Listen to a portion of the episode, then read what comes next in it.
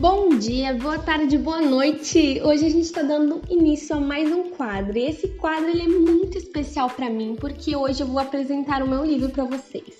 Diário de uma estudante desesperada. No caso, a busca dos meus sonhos e como eu enfrentei os tempos de pandemia sem desistir deles. Meus livros foram lançados na versão português e espanhol e ele é separado por matérias. E hoje, basicamente, eu vou fazer um tour pelo meu livro e vocês decidem se ele vale a pena. Bom, na primeira capa temos o título do livro, o subtítulo, que é A História da Vida de uma Estudante em Busca dos Seus Sonhos, e a foto da minha turma em que eu passei os meus melhores momentos. Temos nossa incrível editora Quimera, sempre muito atenciosa e eu indico muito para vocês. Temos a orelha da parte frontal do livro que conta um pouquinho sobre mim e o meu amor pela escrita, que comecei a escrever com 9 anos e desde já eu não paro. Na primeira página, temos umas fotos sobre o Dia Internacional da Mulher e o trabalho que nós, do grupo do NEAB, fizemos para conscientizar a violência contra a mulher.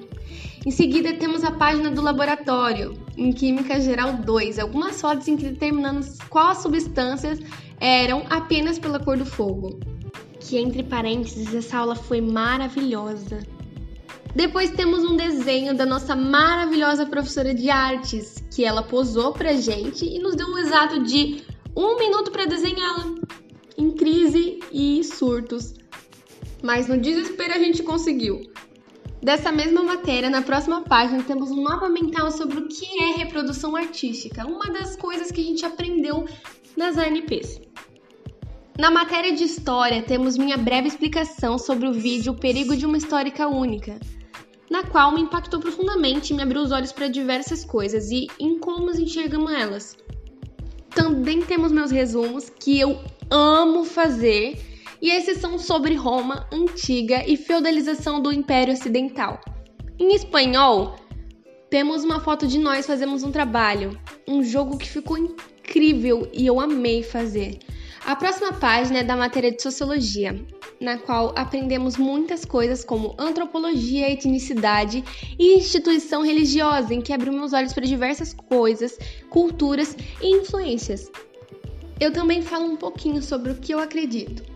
Em diante temos geografia, em que aprendemos muito sobre como nos localizar e estudamos sobre projeções cartográficas. Em continuação à matéria de Química Geral 2, aprendemos sobre solubilidade, fusão e condutividade. Também nas ANPs expliquei um pouquinho sobre tudo que estudamos e revisamos, além das experiências caseiras que foram incríveis e essenciais para o aprendizado. Também fiz uma página para o meu professor de biologia, o famoso Lindônidas, em que aprendemos muito e eu amo demais, pois além de um professor incrível, envolve a área de conhecimento em que eu quero fazer na minha faculdade. Em Química Inorgânica, temos a foto maravilhosa do nosso professor Delcio vestido de Bob Marley.